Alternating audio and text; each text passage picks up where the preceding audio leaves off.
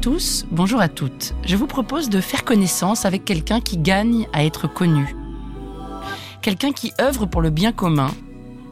Des ailes au talent, c'est une série de portraits d'hommes et de femmes dont l'énergie et le parcours méritent d'être racontés. Des portraits littéraires. Nous avons choisi de donner la parole à des écrivains et écrivaines. Chaque épisode de ce podcast est donc le fruit d'une rencontre entre un talent et une plume. La première saison des Ailes au talent est consacrée à l'enfance. L'autrice que vous allez entendre dans cet épisode, c'est Marie Dariussec, et voici celle dont elle a écrit le portrait.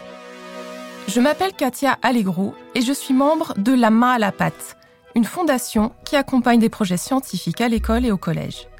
Notre ambition est d'animer un dialogue entre les professeurs et les scientifiques pour nourrir le parcours scolaire des élèves. Portrait de Katia Allegro par Marie Dariussec. Vous écoutez Des ailes au talent, soyez les bienvenus. Katia Allegro parle de la foudre avec calme et de la science avec ardeur. Le sujet de sa thèse, soutenue en 2008 au laboratoire de physique des plasmas à Polytechnique, portait sur les plasmas à pression atmosphérique. La foudre, m'explique-t-elle, c'est un plasma. L'air est isolant, me dit-elle, mais imaginez deux électrodes à une très courte distance, elles miment un centimètre entre deux doigts. Si je leur applique une tension de 30 000 volts, ça crée un arc, un filament lumineux. C'est un plasma. La très petite quantité d'électrons libres qui se déplacent dans l'air s'entrechoque avec les molécules de l'air, arrache ainsi d'autres électrons et crée une décharge électrique. C'est ce qu'on voit dans les orages. C'est ce qu'on voit aussi par petites étincelles dans les couvertures polaires froissées la nuit. La pièce où Katia Allegro me mime cette expérience est un grand bureau clair des locaux de la Main à la Pâte, la fondation où elle travaille, au cœur de Paris, à Saint-Germain-des-Prés. C'est un artiste, Paul-Louis Mergier, mort en 1986, qui a légué ce beau duplex à l'Académie des sciences, et ses œuvres colorées rendent très chaleureux ce lieu dédié à la diffusion des sciences. Une application possible de la thèse de Katia Allegro est la destruction des polluants atmosphériques. Elle continue patiemment son explication à la néophyte que je suis. On est plus souvent confronté sur Terre à l'état solide, liquide et gazeux de la matière, mais cet état de plasma est quasi omniprésent dans l'univers. Les étoiles sont des plasmas, par exemple. Les applications sont très intéressantes. On peut initier des réactions chimiques qui vont dégrader des molécules polluantes pour obtenir par exemple du dioxyde de carbone et de l'eau. Il y a aussi des pistes en microbiologie pour la décontamination par exemple. Et c'est tout un monde qui s'ouvre en écoutant la calme et lumineuse Katia Allegro. Souvent, ce sont des hommes qui expliquent les choses aux femmes. Ça porte même un nom en anglais, le mansplaining, qui est une des formes de la domination masculine. Katia Allegro n'utilise jamais le savoir en vue d'une domination ou d'une prise de pouvoir, au contraire. Elle cherche à diffuser le savoir scientifique pour que chacun ou chacune s'en empare et puisse étayer ainsi sa propre vision du monde. Mais se faire passeuse de savoir, quel métier est-ce? Après sa thèse, la jeune docteure en physique s'est retrouvée au chômage. La crise de 2008 avait porté un rude coup au financement de ce qu'on appelle les post-docs, ces bourses qui permettent de se perfectionner à l'étranger. Mais partir à l'étranger, Katia Allegro n'y tenait pas non plus. Cette année de chômage l'a poussée à se questionner. Je ne voulais pas être prof par défaut, me dit-elle, car dans ce cas je risquais d'être une mauvaise prof. Ce que je voulais faire exactement, c'est être médiatrice scientifique. Mais où? Comment? J'ai répondu à une annonce dont l'intitulé me semblait répondre précisément à cette attente. Et c'est ainsi que j'ai rencontré la main à la pâte. Quand elle décrit la main à la pâte, Katia Allegro passe spontanément du jeu au nous. Notre mission, dit-elle, c'est d'aider les enseignants à enseigner les sciences. Nous faisons beaucoup de sciences physiques, technologie ou SVT. Nous ne voulons pas de ponctuel, nous ne voulons pas de conférences où il ne se passe rien avant et rien après. Nous voulons favoriser le dialogue entre des gens dont la pédagogie est le métier et des gens dont la recherche est le métier, corps de métier qui se connaissent peu.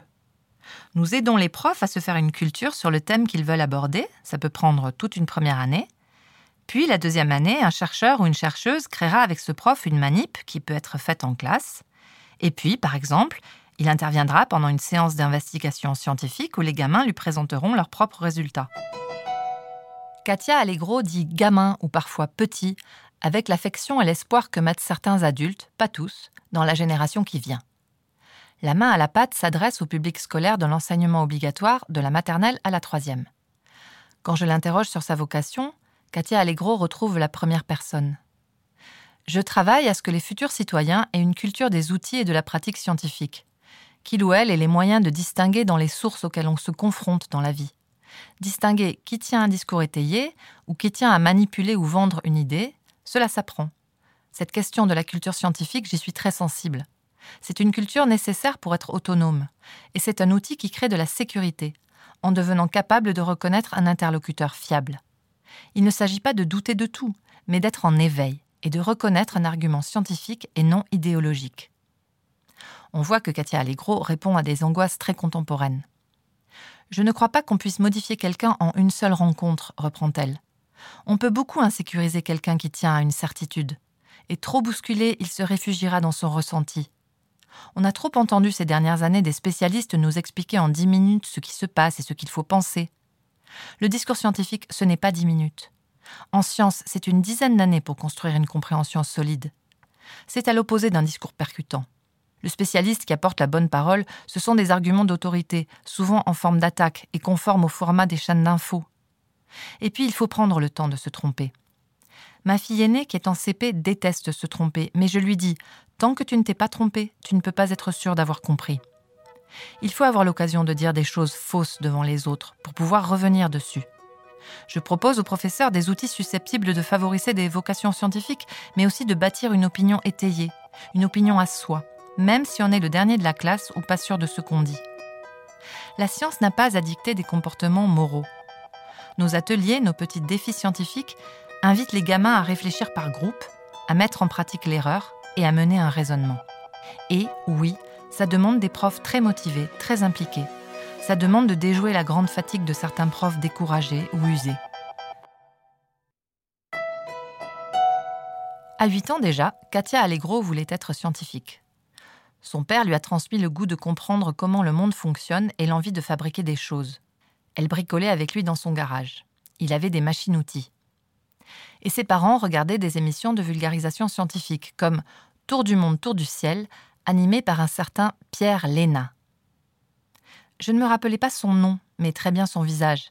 J'étais en primaire, je me disais, c'est ça que je veux faire. Et pendant mon entretien d'embauche à la main à la patte, son visage me disait tellement quelque chose. C'est seulement en rentrant chez moi que je l'ai remis. Pierre Léna, astrophysicien et membre de l'Académie des sciences, est en effet un des trois cofondateurs de la main à la patte. Lors de cet entretien d'embauche, Katia Allegro arrive deuxième, mais Pierre Léna l'aiguille sur la coopération scientifique avec Shanghai. Pendant un an, en 2010, elle anime une interface entre les scientifiques des deux pays. C'était l'année de la biodiversité, et elle s'est familiarisée avec des domaines scientifiques qu'elle ne connaissait pas, avec des botanistes ou des paléontologues ou encore de la phylogénie. C'est à la fin de cette année-là qu'elle a finalement intégré la main à la pâte.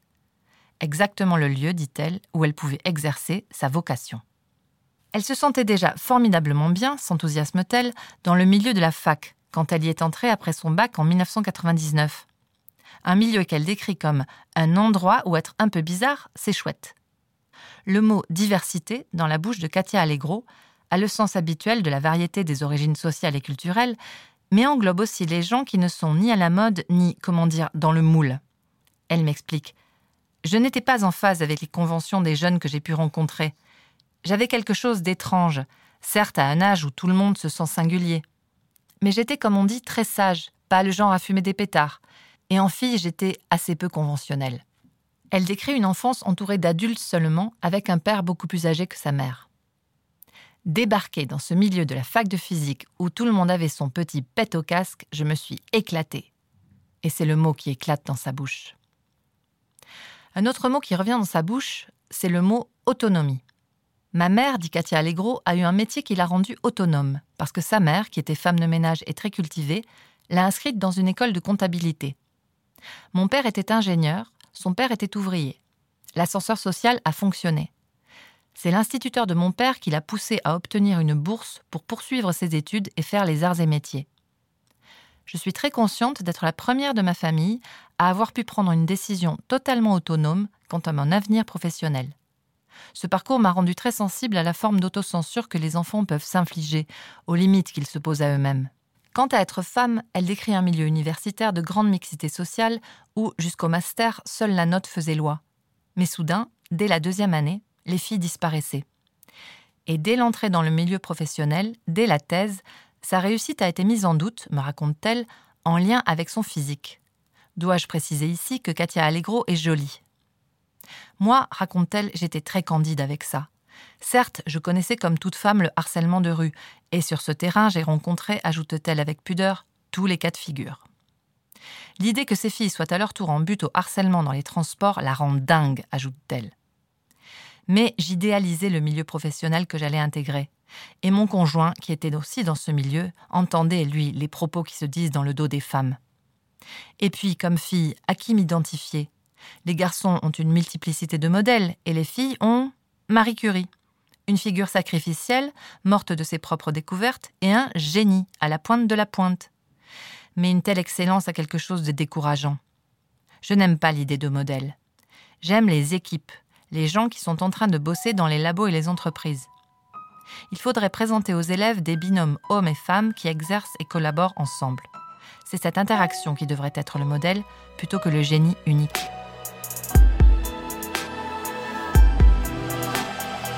Comme son père l'a fait avec elle, Katia Allegro éduque ses enfants au contact de la nature et des autres animaux, comme dit Baptiste Morisot, car les êtres humains sont des animaux.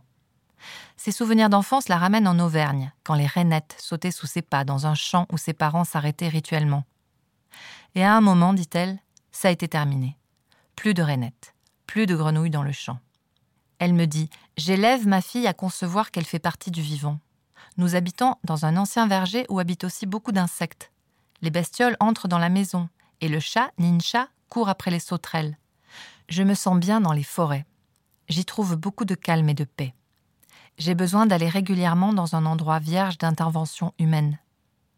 Je suis née en 1981. Le premier grand choc pour moi, ça a été le trou dans la couche d'ozone.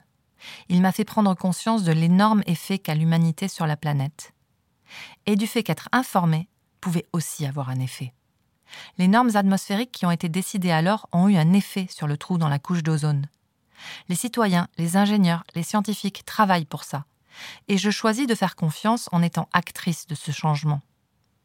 J'ai d'ailleurs choisi mon sujet de thèse pour son application environnementale. Rien de pire que d'être informé avec un effet moralisateur, ça a un effet désarmant. Et elle ajoute Être informé doit rendre acteur et pas passif. Quand je suis rentrée chez moi, je me suis mise à explorer le site de la main à la pâte.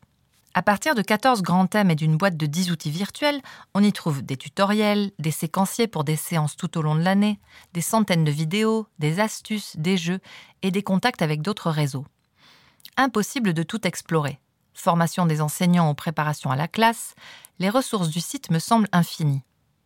Éclairer une maquette de maison, explorer le sol martien, construire une montgolfière, étudier la rotation à partir d'un batteur à eux, observer une fourmilière, coder en langage informatique dès la maternelle, déconstruire les stéréotypes sur les chercheurs, remonter ou pas le temps, explorer les peintures rupestres ou les glacis de la Joconde.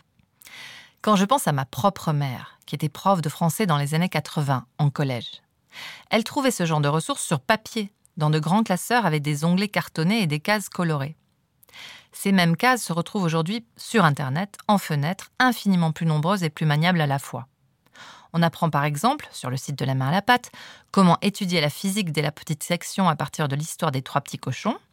Une fiche vous invite à vous munir d'un bac à sable, d'un bac à eau, d'un plan pour couper, d'un plan pour mélanger, modeler et manier, d'une source de chaleur comme une mijoteuse, et d'un espace pour jeu de construction. Ou bien, sous l'onglet La chauve-souris, un animal discret et méconnu, Sylvie Frémineur de l'école du Chaumet à Évire en Haute-Savoie décrit le travail pédagogique qu'elle a mené en 2008 avec ses classes de CE2, CM1, CM2. Éduquer n'est pas prescrire, conclut cette institutrice, et on aura beau seriner aux enfants des injonctions comme il faut économiser l'eau. L'adhésion est bien plus efficace si les enfants connaissent, expérimentent et comprennent. Et je prends la mesure de tout ce que Katia Allegro participe à modeler à la main à la pâte, si je puis me permettre ce jeu de mots. Est-ce que son emploi du temps déjà bien chargé lui laisse le temps d'un peu de loisir? Katia Allegro manie bien l'euphémisme. Elle fait un peu de sport, me dit-elle. Et quand je demande des précisions, elle me dit faire pas mal de courses à pied. Va-t-elle au jardin du Luxembourg, tout proche de son bureau? Je me fais un petit circuit, me dit-elle en citant des espaces verts plus éloignés, beaucoup plus éloignés. En fait, il s'agit d'un 10 km hebdomadaire. Je découvre aussi que Katia Allegro vient travailler à vélo. Mais j'ai cru comprendre qu'elle vivait près d'un ancien verger. Configuration arboricole qui ne court pas les rues de la capitale. Précision demandée, elle fait 20 km aller, 20 km retour, soit 2h30 de vélo par jour, qu'il pleuve ou qu'il vente, sauf, me précise-t-elle, en cas de gel car c'est dangereux. Même dans la démesure, un esprit de raison.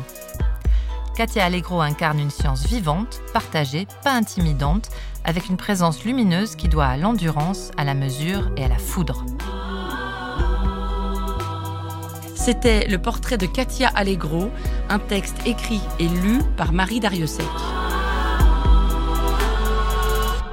Des ailes au talent est un podcast de la Fondation Bettencourt-Schweller, réalisé par le Studio Radio France.